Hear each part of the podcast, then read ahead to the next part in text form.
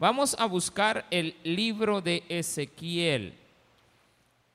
Libro de Ezequiel, capítulo número 22. Vamos a leer los versículos 17 en adelante, pero cuando los terminemos de leer vamos a arrancar con el preámbulo de lo que el contexto de esto venía hablando. Así de que preparemos nuestros corazones para entender que tenemos que tener cuidado con la escoria. ¿Cuál es la escoria?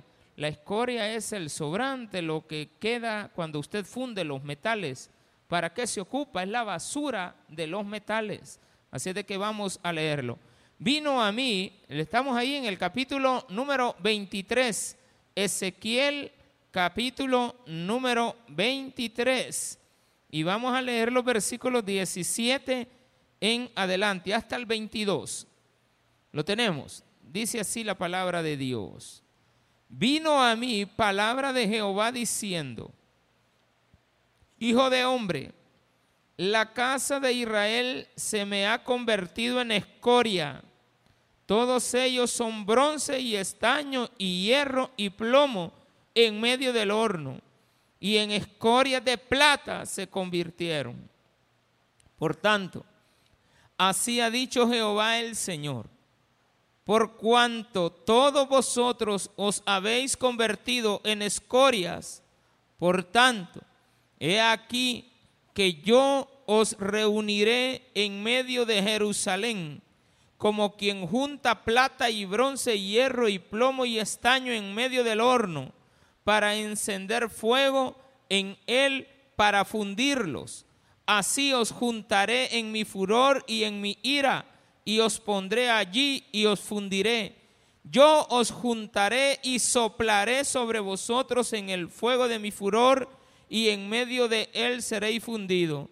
Como se funde la plata en medio del horno, así seréis fundidos en medio de él y sabréis que yo Jehová habré derramado mi enojo sobre vosotros. Oremos al Señor. Padre, gracias te damos por la oportunidad que nos das de estar el día de hoy para poder, para poder depositar en ti la confianza que tenemos. En el nombre de Jesús te pedimos por todas las personas que el día de hoy necesitan una palabra de aliento, que tú se la des. Y también, Padre, que nos enseñes a que podemos por nuestros actos terminar como en este caso tú lo describiste, fundidos y apartados como la escoria, en el nombre de Jesús. Amén y amén. Bueno, qué tremenda esta situación. La plata siempre en la Biblia va a ser un simbolismo de la pureza, igual que el oro. Pero en la plata se ocupa para simbolizar a, a las personas que son escogidas por el Espíritu Santo.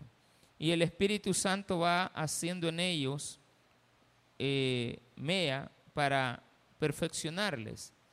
Entonces lo que quita a Dios de ti es la escoria y deja la pura plata. Pero aquí es lo contrario. Metió la plata y solo salió la escoria y dice Dios, he aquí lo que me salió y lo que tengo que apartar es la escoria y la escoria eres tú. La escoria de mi casa. Pero después hay otro elemento que está bien curioso. Si yo junto un metal precioso y lo fundo con otro de menor valor, estoy arruinando el, el de mayor precio. Yo no puedo fundir el Veamos algo. El oro de 14 quilates con el de 10, porque se me va a convertir en 10. Entonces desperdicié. Ya cuando salga, va a salir de 10 quilates. La pureza es menor.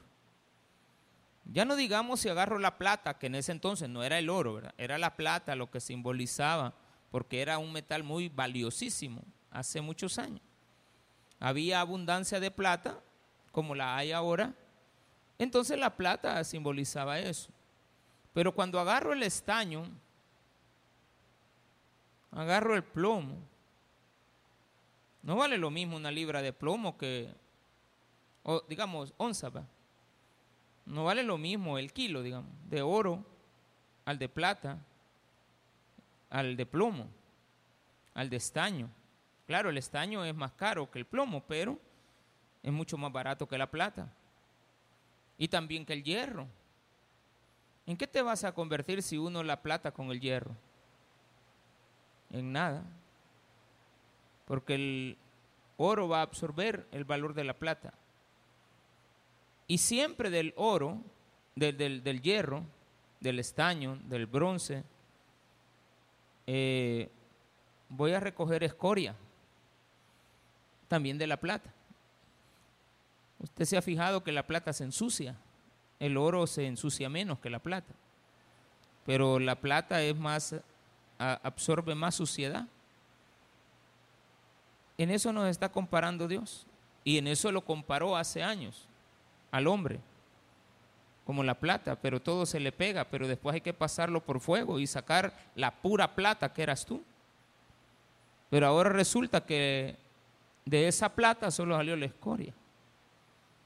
La escoria no sirve para nada. Entonces dice Dios, voy a retroceder un poquito en los versículos que leímos al versículo 13. Comenzamos en el 17, pero veamos de qué venía hablando. He aquí que batí mis manos a causa de tu avaricia que cometiste y a causa de la sangre que derramaste en medio de ti. ¿Estará firme tu corazón? ¿Serán fuertes tus manos en los días en que yo proceda contra ti? Yo Jehová he hablado y lo haré. Tú, eh, perdón, te dispersaré por las naciones y te esparciré por las tierras y haré fenecer de ti tu inmundicia y por ti misma serás degradada a la vista de las naciones y sabrás que yo soy Jehová. No me importa lo que los demás sepan. Aquí no está diciendo, sabrán los demás lo que tú eres. Tú misma sabrás.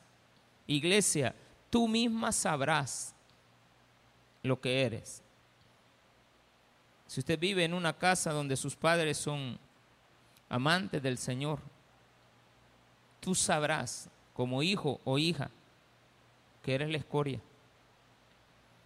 si tenemos el caso contrario, donde los hijos son bien arrechos con el Señor, bien apegados a la Biblia, a los principios, a la asistencia, al respeto, pero tenemos a unos padres desordenados en sus vidas, que sería de darle coronas a esos hijos, porque tendríamos en medio de personas que no tienen nada de respeto a las cosas de Dios, como personas que deben de guiar pero ellos han tomado la decisión como hijos de apartarse de esos padres y venir a la casa de Dios, pues las escorias son los padres.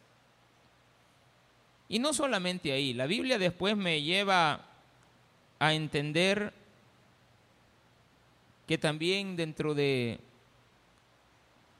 las congregaciones, a veces el que es la escoria es el pastor, a veces son las congregaciones.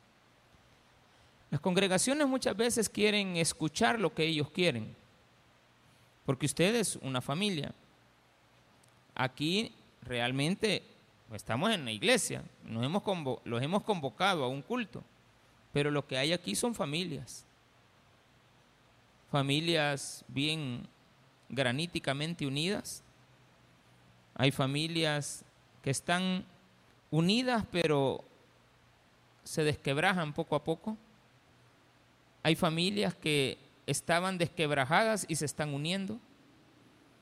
Hay familias que están deshechas. Hay otras que están bien sólidas, pero que en el futuro pueden quebrantarse. Y hay personas que definitivamente ya no tienen familia y están solas.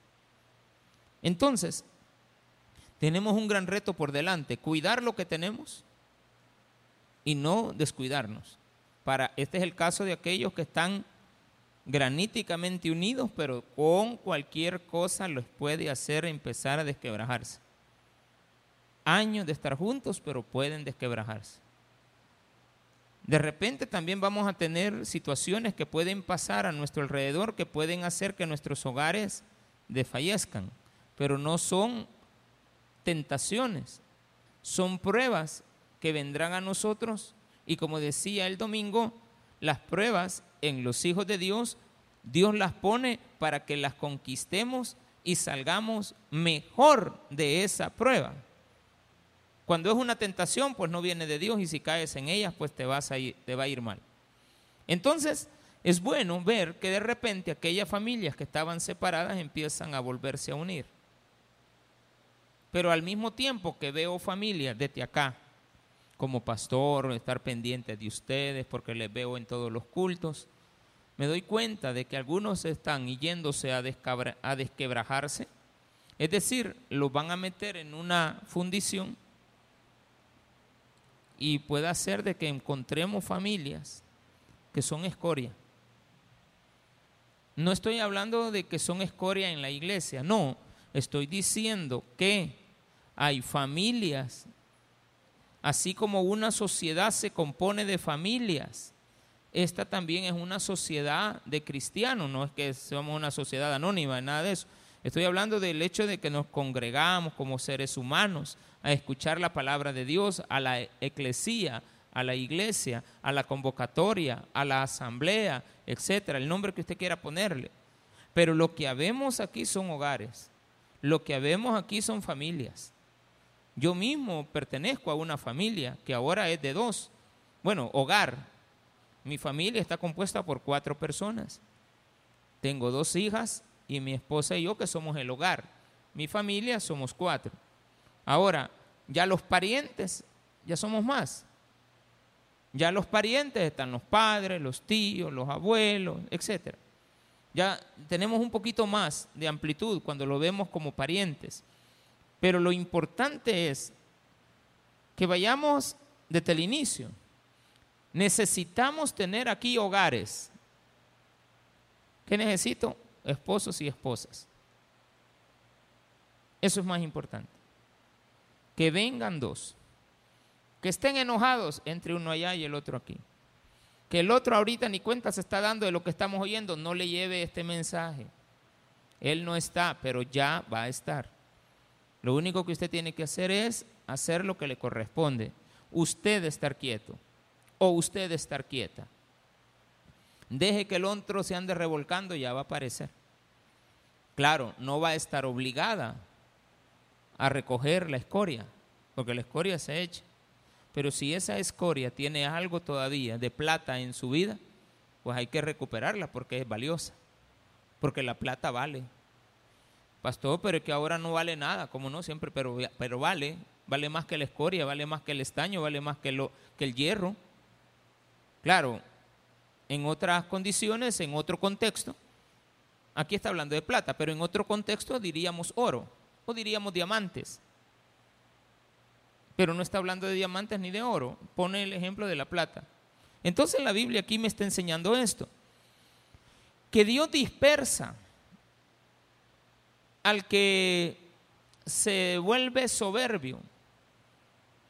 Decía el versículo 13, la avaricia Además decía, has derramado sangre, es decir, has hecho sufrir físicamente a alguien. Le has causado un dolor como que fuera herida. No necesariamente matar o asesinar. No, hay heridas que duelen en el alma. Hay situaciones que se viven que no, no sé, uno no está bien. Entonces viene Dios y dice, bueno, por haberte comportado así te dispersaré. Tú batiste las manos como quien dice, bueno, yo las puedo aquí. No, tú misma serás degradada a la vista de las naciones. Antes valías, hoy no vales nada. Antes era don, ahora no sos nada. Hay que tener mucho cuidado con la fama. Hay que tener mucho, mucho cuidado con el nombre. Yo debo de cuidar mi nombre. Yo debo de cuidar mi fama. La fama no importa, ¿cómo no? Fíjate que no es para nosotros, la, la fama y el nombre realmente son la herencia. Lo explicaba un día de estos un ponente y, y así es, es correcto. ¿Qué le vamos a dejar a nuestros hijos? La fama y el nombre. Para que en el futuro digan, no hombre, su papá, su mamá, hágale honra al trabajo de ellos. Hombre, mírela. Eh, pero imagine lo contrario. ¿Quién es tu papá? El Chapo Guzmán. ¿Qué creo en él, en el muchacho, en Ovidio? ¿Qué creo en él? Una mala fama. Le puse la vez pasada el símil, al contrario. La mala fama de, de Escobar Gaviria frente a la buena fama que se ha formado el hijo de Escobar Gaviria, Roberto. Muy buena fama. Porque el muchacho dijo, no, yo no quiero ser como mi padre. Mi padre fue mi papá. El muchacho dice, yo amo a mi papá. Y dice la esposa, yo amo a ese hombre. La esposa de Escobar Gaviria. Y una vez la llevaron a hacer un recorrido por la Hacienda Nápoles y la llevaron a a la, a la a esta cárcel que él había formado para la extradición, para no a la extradición. Y la mujer llora, dice, no, si aquí estábamos, aquí. Y ella dice, mi marido era muy, nos amaba, pero andaba en malos pasos. Yo no hacía más que acompañarlo. Sí vivíamos de su riqueza, pero era yo cuidándolo, cuidando a mis hijos, cuidando a mis hijas, ocultándoles lo que su padre era ocultándole a mi niña que su papá era un narcotraficante, que era una persona que mataba gente, porque ella se daba cuenta. Pero no se involucró. Le tocó que sufrir, huir, salir del país y la fama del marido les evitó que ellos lograran llegar a un feliz término a otro país. Es tremendo. La fama. Le estoy poniendo casos extremos. Ah, tú eres eh, la Chelsea Clinton. Ok, bueno. Tienes buenos, buenos padres. Tienes un buen padre. ¿Yo qué esperaría? Eh, no, no, no quisiera ponerme como ejemplo, pero bueno, el pastor Abdalá dejó un buen nombre. No, no perfecto, pues, porque no lo soy. En algunos de ustedes he causado algún dolor en algunos de ustedes, pues hombre, no quisieran ni volverme a ver jamás en la vida. Y, eso es una realidad. Es una realidad. No, no estoy diciendo que, que, desean lo malo, no, sino de que hubo un dolor causado. Y por ese dolor causado imborrable de la mente, que no nos podemos quitar esa imagen. Porque de repente a veces hemos tenido un problema con alguien y esa imagen, cada vez que recordamos a esa persona, a esa situación, nos recuerda eso. Bueno, qué malo fue esto. Esto no estuvo bien. En un matrimonio muchas veces, tantos días de haber vivido bien con la persona, pero si usted la engaña a ella, cada vez que esta persona escuche el nombre de, pongamos cualquier nombre, Shakira, voy a poner, para que para que, para que sea más famoso. Piqué, va. Entonces viene esta Shakira, va a andar aquí por El Salvador y entra a un restaurante que se llame Taquería eh, Salpique. Ay, sírvanme dos de esos bien macheteados. Vaya, se le va a venir a la mente el nombre. Y, al, y a este muchacho, cuando oigan el nombre, o ella oír el nombre de la muchacha con la que fue engañada. Claro, todo tiene consecuencia. Si usted llega por medio de un engaño, pues por, la van a engañar. Entonces, ¿qué vamos a quitar de en medio? La escoria. ¿Cuál es la escoria? Lo que no sirve. Y lo que no sirve se tira afuera. Y lo que no sirve se esparce. Y lo que no sirve tiene menos valor. Ahí dice claramente, por ti serás degradada eras plata y hoy que sos fundida con el hierro. No, hombre, no son nada. ¿Con qué te fuiste a, unir? Con, Porque la muchacha esta dice, yo soy un Ferrari y ahora anda en una guarnacha. Pues sí, pero si masito la demandan porque comparó un reloj con otro. Y el otro reloj no es, barato, pues yo, no tengo. Yo antes tenía, ah, yo nunca he usado reloj, pero cuando, mi esposa me conoció yo usaba uno que me habían regalado. Me llamaba Grand Prix, ¿ah? solo porque tenía calculadora. Andábamos peleando nosotros que teníamos este reloj con calculadora. No, hombre, andábamos alucinando. Ay, alcanzar para un Casio, no me daba para un Casio, ¿de acuerdo? Con Z. Porque el Casio, pues para mí era cara comprar una, una calculadora Casio. El compañero que tenía una Casio, ya no digamos una, una, computa, una calculadora que salió antes. Nosotros alucinábamos. Una Hewlett Packard. No, yo bien alucinado, hermano. Yo tenía un compañero, que fue mi compañero, pero amigazo así de tesis de toda la vida. El, dueño de Pan Lido, Gerardo Molina. Con él estudiamos desde ciclo 2 hasta que salimos de, ingenieros.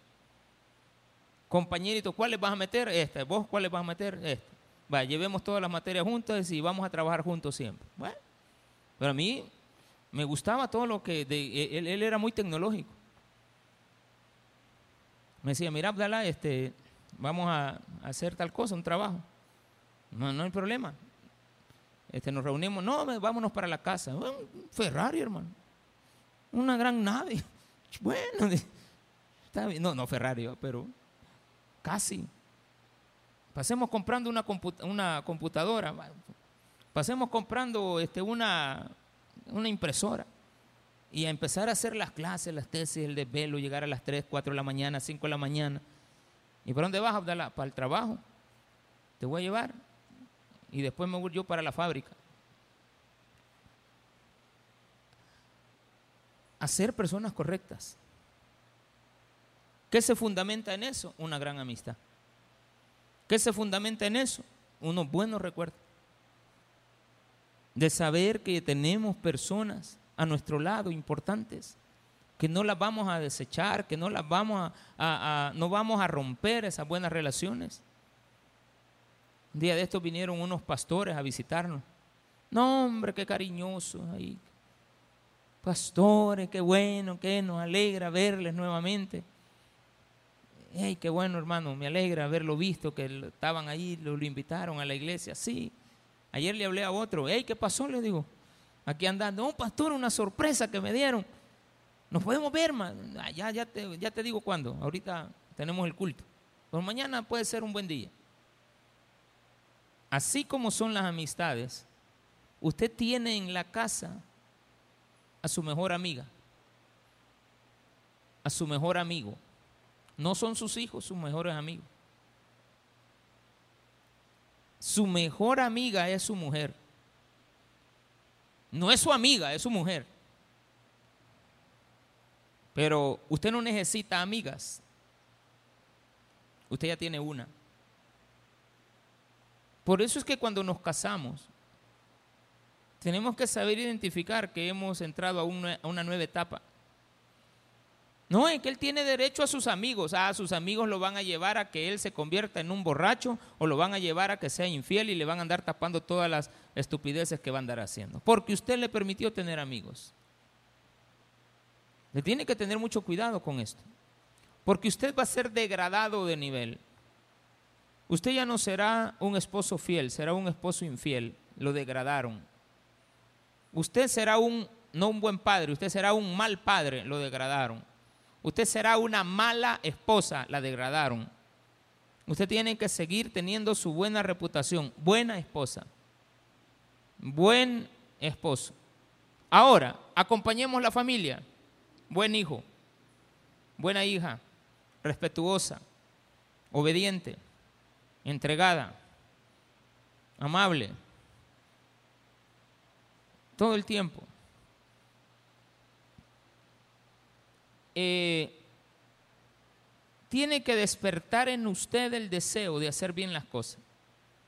Porque aquí dice, vino a mí palabra de Jehová diciendo, hijo de hombre, la casa de Israel no dice Jerusalén, no dice la iglesia, mi iglesia, no dice los que se congregan en el templo, dice la casa de Israel, todo el pueblo se ha convertido en escoria.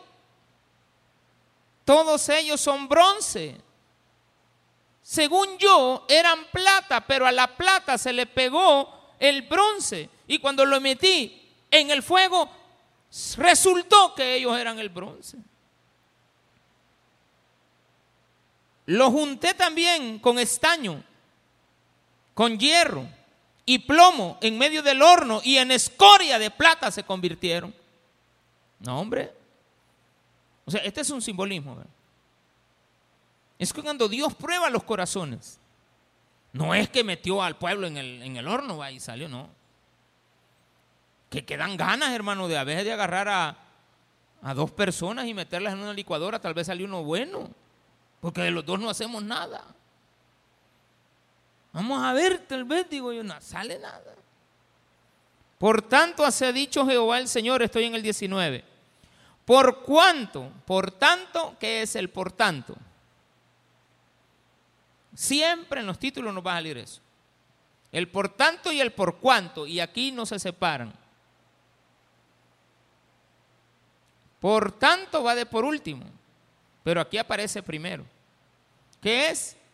por tantas cosas que hiciste, ahora te vamos a otorgar el título de escoria. Por haber sido avaro, por haber sido pésimo, por no, por haberte juntado con el plomo, por haberte juntado con el hierro, por haberte juntado con lo que no sirve de la sociedad. Ahora te, han, te has degradado tú misma y te vas a dar cuenta que no vales nada. Cuando despreciaste a tus padres, despreciaste los consejos, despreciaste la iglesia, despreciaste todo lo que se te daba. Porque a veces de repente descubrimos todo. Empieza a salir a flor de piel lo que realmente e, éramos, o somos, o vamos a llegar a ser. Pero se empieza a descubrir. Entonces la Biblia aquí me dice, por tanto, que es lo que va de por último. O sea, el por tanto es lo que te vamos a dar, por cuanto hiciste esto, te corresponde esto. Por tanto, así ha dicho Jehová. Fíjese bien, ahora vuelve a invertir. Por cuanto vosotros os habéis convertido en escoria, por tanto, versículo número 19. Hoy sí aparece en orden. Por cuanto te hiciste esto. Por tanto, dice el Señor, he aquí que yo os reuniré en medio de Jerusalén. Bueno, vamos a hacer algo. Ya te puse el ejemplo, ahora pasemos a prueba tu vida. Nos vamos a reunir en Jerusalén, en la iglesia. Nos vamos a reunir en la sala de la casa. ¿Está bien?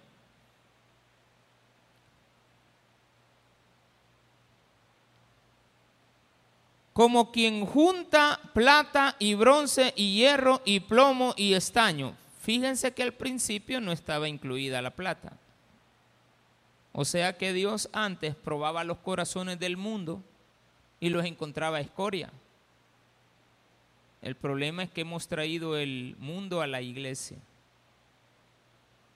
Hemos traído lo malo del hogar, lo hemos traído acá. Mire, hermano, a veces yo con mi esposa no hemos andado tan en, buena, en buenos términos. Hoy no, mi hermano, ahora que estamos solos, olviden. No, hombre, estamos felices. Yo le digo, yo nunca había vivido esta etapa. No, mi hermano, esta etapa no la cambio. No, no, no, no, así estamos bien. Yo siempre le decía, fíjate que nosotros dos peleamos por todo menos por nosotros. Peleamos por todo, por nuestras hijas, por los problemas de afuera, por los problemas de los demás, por los, hasta por los problemas de la iglesia que no deberían de estar en la casa. terminamos peleando nosotros por algo que pasó en la iglesia. Y terminamos discutiendo y a veces me terminé, y total de que teníamos. Pero aquí en la iglesia. Hay esa familia pastoral que es un ejemplo. Mm. Hay algunas personas que están cerca de nosotros. Eh, cuando digo cerca no es que tengan preferencia, no. Están cerca porque son bien laboriosos. Están cerca porque tienen la oportunidad de colaborar en la iglesia. No es que haya preferencia sobre alguien, jamás. Nadie de todos los que está cerca de nosotros tiene preferencia uno sobre otro, nadie. Siempre ha sido colaboración. Y de repente nosotros decimos, hey, el fulanito no ha alejado, va. Hey, mira. Y, de repente nos damos cuenta que, que como que anda en otro lado, como que anda tirando líneas por otra parte. Bueno, después lo molestamos, porque, pero ellos también son los que más se fijan cómo a veces nos llevamos. Y ahorita los pastores están que revientan.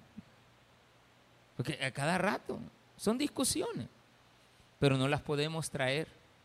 No, no a la iglesia. Entra otra persona, no pasa nada con esa persona. Usted no va a venir de su casa molesto aquí a la iglesia. No, mira, media vez entre ahí, ya, ya se subió al bus, usted cambia la cara salió de la casa, hay un problema. El primer vecino, ¿qué tal vecino? ¿Cómo está? ¿Todo bien? Sí, hombre, no, hombre, de maravilla. Y la señora, ahí está bien contenta, se ha quedado ahorita ahí. Bueno, está bien. No, no quiero vivir aquí. Ay, hermano. Qué feo eso. Usted mismo se degrada. ¿Me entendió eso? te vas a degradar, decía allá en el versículo número 16, y por ti misma serás degradada a la vista de las naciones, a la vista de los vecinos, a la vista de los demás, a la vista del, cobrador del bus, bueno, cuando estaban ahí los cobradores. Tópense, ay, me, me topan en la casa y aquí. Yo tengo que ver, señora, que usted esté completo de la casa. Y bueno, a ver lo que me ha pasado. No, ni quiero. Bueno, ¿sabes cómo ando? Yo a veces he visto a gente en el transporte público, antes mucho, mucho más viajaba en transporte público, hoy pues evidentemente no. Pero a veces viajaba en transporte público y de repente había a la par de alguien, alguien que iba gimiendo. Ahí iba yo ahí, ¿qué le pasa? ¿Cuál es su problema? ¿Le ha dejado su marido? Ah, mm. No se meta y deje lo que chille. Ay, deje lo que llore el solo.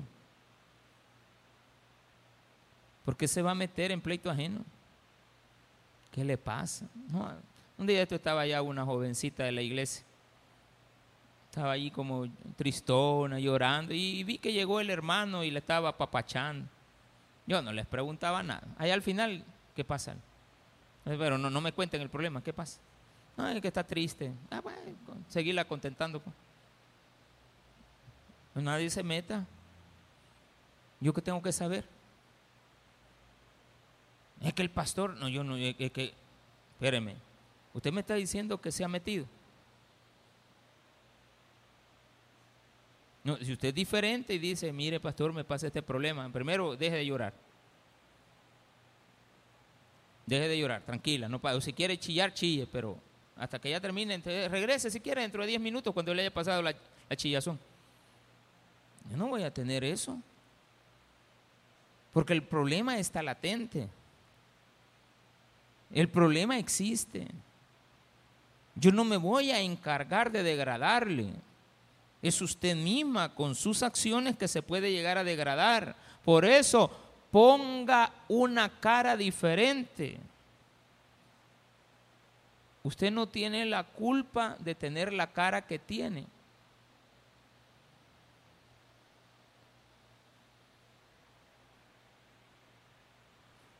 Usted es responsable de la cara que pone. ¿Sí? ¿Qué tal? Tomémonos una selfie. ¿Sí? Usted responde por la cara que puso. Mire, cae la mayoría está riendo. Pero vea que usted tiene una cara que no es de buenos amigos, hermano. Hay algunos que tienen cara que no tienen la culpa de tenerla. Pero sí son muy responsables de la cara que le ponen a la gente. ¿Sí? Sonría cuando el otro lo vea. Porque la gente lo va a elevar de nivel. Diferente es que digan, mira qué empurrada anda, a que digan, mira qué alegre anda. ¿Sí o no? ¿Cuál es la diferencia? La actitud suya. Es su actitud. Y por ti misma serás degradada a la vista de las naciones y sabrás que yo soy Jehová. No, hombre, ya la hizo, hermano. Versículo número 20 para terminar esa idea. Como quien junta plata y bronce, hierro y plomo y estaño en medio del horno. Esto de las i es porque en el hebreo no existen las comas. ¿De acuerdo? No me vaya a estar ahí. Eh, aquí diría así, va. Con plata, bronce, hierro, plomo y estaño. Ay, la Biblia no pone las letras, que no habían comas, no existía la, la coma, después la inventaron. Para encender fuego en él, para fundirlos. Así os juntaré en mi furor y en mi ira, y os pondré allí y os fundiré. Te voy a reunir con el mundo y vamos a ver qué sale. El mundo anda todo molesto, todo estérico, te vamos a poner a la par de ellos a ver qué sale. Tú eres la luz del mundo, te vamos a unir con las tinieblas a ver qué sale. Tú eres mi especial tesoro, te voy a poner con los tesoros del mundo, a ver qué sale. ¿Se da cuenta? Usted tiene que llevar luz donde hay tinieblas. Usted tiene que ser un especial tesoro de parte de Dios aquí y allá afuera. La Biblia siempre nos va a llevar y nos va a conducir para que hagamos las cosas correctamente. Tenemos que tener hasta eso, una sonrisa todos los días. Sonría. Así decían antes en Canal 2, sonría. Está con el 2. Ese era un eslogan muy bonito. Y también el de la radio. Son eslogan que pegan. No se puede vivir sin radio. Cuando salió la televisión, mucha gente dejó la radio por la televisión. Pero siguieron poniendo el mensaje. No se puede vivir sin radio. ¿Y qué pasó? Ganó la radio. Porque se escucha más la radio que la televisión. Quisieron ponernos videos en los buses. Pega más la música de la radio. Pega más. Hay cosas que van a prevalecer. De la misma manera tiene que prevalecer usted. Porque si el mundo es astuto, ¿tú por qué no has aprendido a ser astuto? ¿Tú por qué te juntas con la escoria? Te juntas con los metales de menos valor. Usted tiene a un hijo, lo ha criado, lo ha profesionalizado, le ha dado todo. ¿Y con quién se termina juntando? Ay, este mi hijo, mira con quién se fue. O esta mi hija, mira. Claro, uno lo, lo absorbe, pero uno dice, ¿y por qué te has degradado? No, que eso es acepción de personas. No, te has degradado. Tenías que haber subido de nivel. Ahora entiendo por qué los reyes ¿Y por qué Dios le dice, no te juntes con el mundo, no te vayas a casar con los amorreos? Ahora entiendo por qué tenía que, prevalecerse en el pueblo. Sí, te puedes unir, la, tribu de, de, Judá se puede unir con la levita, pero no vayan a estar ahí juntándose con las del mundo. Porque tú tienes que ver realmente con quién te has juntado. Porque el mundo te va a sacar de la iglesia. El mundo te va a empezar a exigir. El mundo te va a empezar a poner cargas. Es que tengo culto. Ah, mira, la verdad es que el domingo anda, hombre. No, pero es que mira que el lunes, no, hombre, si el lunes, ¿cuál es la importancia de ir el lunes? Po? Que no fuiste ayer. Porque el lunes familia en Victoria va, ¿qué, importa ese? Si ese ni nadie va. Ni gente llega. ¿Y usted qué es? Hoy ya vemos poquita gente. ¿Cómo que poquita gente? Donde dos o tres están en mi nombre y estoy yo, pero no quiere decir que seamos pocos. Un día de estos invité al pastor Ticas acá y le digo, ¿qué quieres? Este, fíjate que te quiero invitar, le digo. Tú siempre me has invitado y estoy en deuda contigo. Porque él creía que era una campaña. No, no, no, no. Es, estoy invitándole a un pastor amigo. ¿Qué día? ¿Lunes o viernes? Mejor miércoles, este, eh, miércoles o viernes. Mejor miércoles, Y usted, y él les dijo a ustedes, los que vinieron ese día agarré miércoles porque es un día que llega menos gente a la iglesia y lo cubre mi esposa. En cambio el viernes él consideró que llega más gente a la iglesia y por respeto a los que llegan en mayoría tenía que estar presente cuidando su iglesia. Un día de estos a mí me invitaron un domingo a las 10 de la mañana. Mira, le digo, fíjate que hoy sí no te puedo acompañar. Hoy sí no, porque me, pega. A veces tú, yo sé que tu culto es a las 9, yo eh, a las 11, digamos. Y yo sé que a las 12 y cuarto comenzaría. Yo puedo terminar en la iglesia a las 12 o un cuarto a las 12. Entrego y en 20 minutos espantado y volando en helicóptero y pidiendo patineta y motoneta, yo, yo llego pero así ahorita no. Ya tu horario cambió, el mío también, está en el mismo horario, ya no podemos. No, no hay problema, pastor. Yo lo entiendo.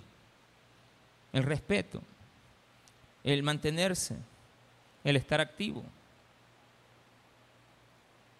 eh, tener presencia. ¿Eres tú presente en tu hogar o estás ausente en tu hogar? Y el marido anda afuera. Y el marido, ah, a ver, Ah, no, no, eh, está allá en San Miguel. Ya, yo le hablé ahorita. Yo ya le hablé. ¿Qué tal? ¿Cómo estamos? Y se oía ahí que andaba una gran bulla. Una, Aquí, pastor. ¿Qué le hace falta a él? Su mujer. Su mujer le hace falta. Aquí, pastor. Pero así como que la mujer. Y yo le digo un día esto, mira, tenés que aceptar, aceptar, aceptar una gran oportunidad. No, hombre, te están privilegiando, te están mandando de gerente general de una, compañía, jefe general o lo que sea. Pero José, tu vida va a cambiar, llévate a tu mujer. Allá tienen que estar juntitos. Pero es que el calor te vas a adaptar. Venden unas cuestiones que se llaman este, así como aire con acondicionamiento. Te, va, te vas a acostumbrar. No, no, uno no se acostumbra al calor, es mentir. Pero te vas a adaptar, vas a sufrir el clima. Pero si allá viven muchos que les toca viajar, ah, yo, yo voy seguido a San Miguel. Bueno, mañana iba a ir, pero voy a cambiar. Tengo que ir el jueves, o no sé si la otra semana, tengo que ir tengo compromiso allá, pero aquí lo que Dios nos está llevando es por esto. Nos va a reunir al final de cuentas en la iglesia. Estemos donde estemos, Él ahí nos va a hacer un examen. No que nos califique mal o bueno. Es un autoexamen donde tú mismo te vas a poner la nota. Yo tenía un maestro así en la universidad. Terminaba el examen fulano de tal, Julito Abdalá, y la nota les... Espérese. Fulano, y todo va, ey, no, no nos ha calificado. Vaya, decir. ¿Con lapicero contestaron? Va, sí. Ok. No con lápiz, no, con lapicero. O bolígrafo, dicen que no se llama lapicero, bolígrafo. Y después ponía, pregunta número uno, tal y tal y tal. La respuesta es esta. Califíquese. Mala. Mala. Buena. Mire, esta se parece. ¿Es o no es? Mala, va, pues mala. Y ya me decía, bueno, ya cada quien va. ¿Cuántas preguntas eran? Diez. ¿Cuántas sacó buena? Tres. Tres tiene. Dícteme, ¿cuántos sacó? Tres. Uno mismo decía. Delante de todos. No, no de las notas en público, por favor. ¿Cuántos acá? Tres. tres. Y alguno de aquellos va a caer. ¡Ay, eso es tan cólera! ¡Nueve! Madre. Copió. Nueve. Y uno dice, ¡ey! ¿Sabe qué hacíamos a veces? Ir a preguntarle que sacaba diez. ¡Ey, préstame tu hoja! Quiero ver en qué me equivoqué. Pero el orgulloso no va. Ya, ya, ya. Allá ni estudió dejó las materias, le vale. No se degrade, valórese con quien se ha juntado, eso va a terminar siendo. Así va a terminar igual que esas personas. Yo os juntaré. ¿Qué se le hace al crisol y, al, crisol y, la hornaza para el oro? ¿Qué se hace? Se sopla, ¿va? Y usted ve ahí a, los, que, a los que están trabajando el oro, tienen ahí una palanquita y están ahí. Y están con otra aquí. Y están soplando. Usted casi no sopla, pastor, sí es cierto. Este, y, soplando. Y ya soplaban, y ya cuando sopla, eh, eh, aumenta el calor. ¿Qué se necesita para que haya fuego?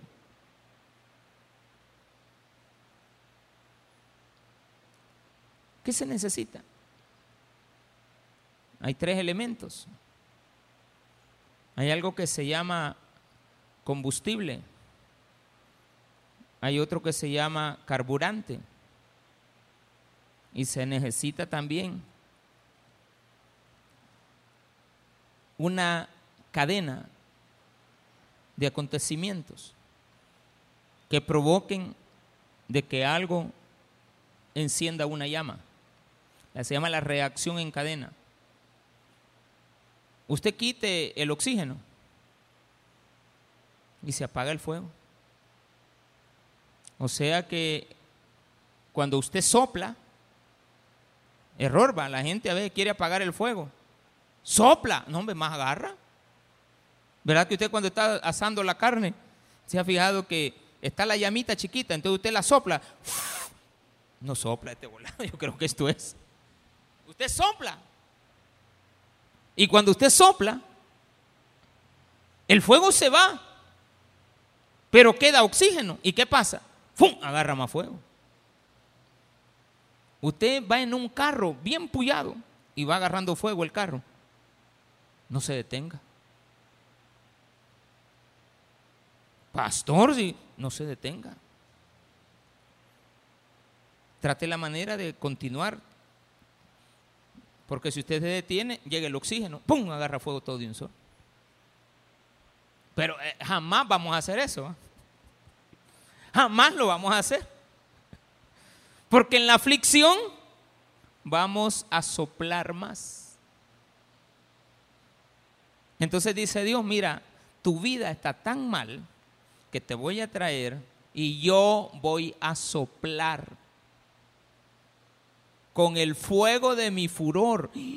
No, ¿cómo se funde? Dice el 21, yo os juntaré y soplaré sobre vosotros en el fuego de mi furor, y en medio de él seréis fundidos.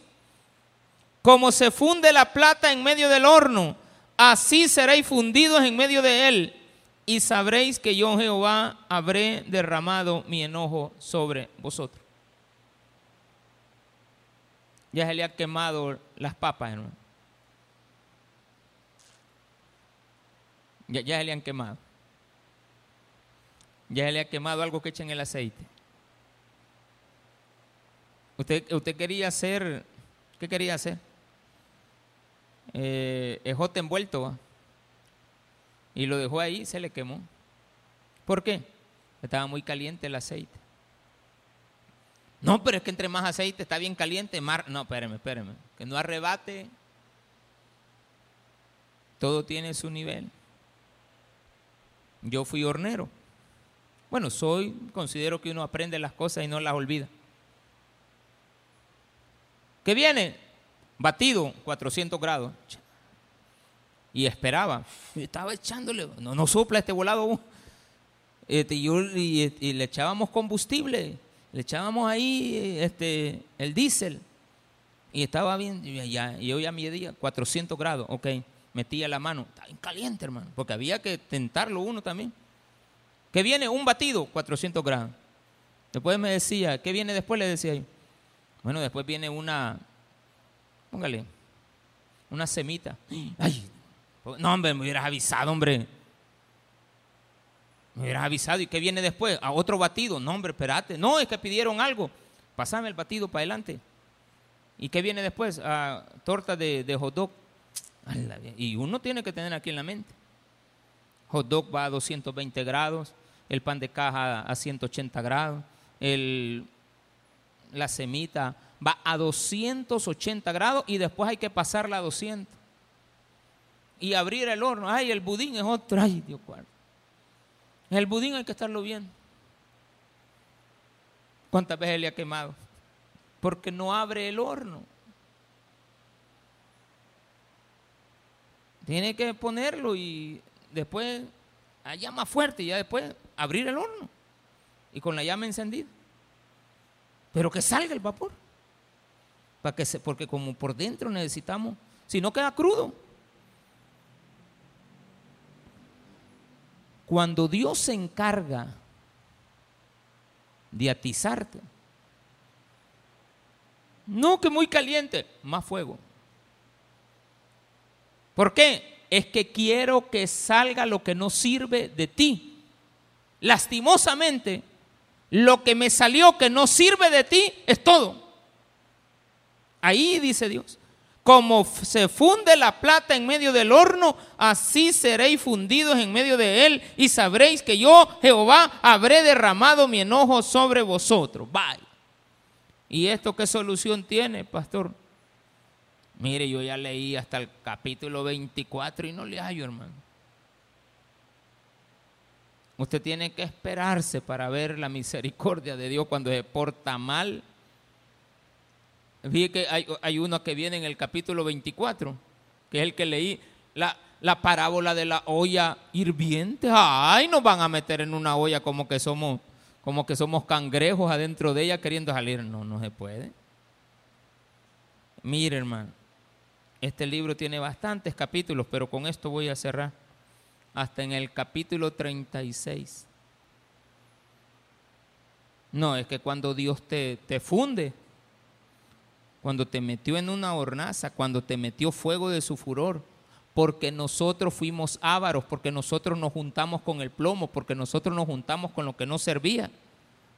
Hermanito, le aseguro, viera que cuesta restaurar. No es lo mismo restaurar a un niño que restaurar a un viejo. A los viejos estamos curtidos. Pero voy a cerrar nuevamente diciéndole esto. Usted no es culpable de la cara que tiene. ¿De acuerdo? Sino que de la cara que va a poner ahorita. Sonría. Quiero ver, quiero ver, quiero ver. Sonría. Eh, sonría. Sonría esa cara ya le corresponde a usted. No tienes culpa de los padres que tuviste. Eres responsable de lo que hiciste con tu vida. Démele un fuerte aplauso a nuestro Señor.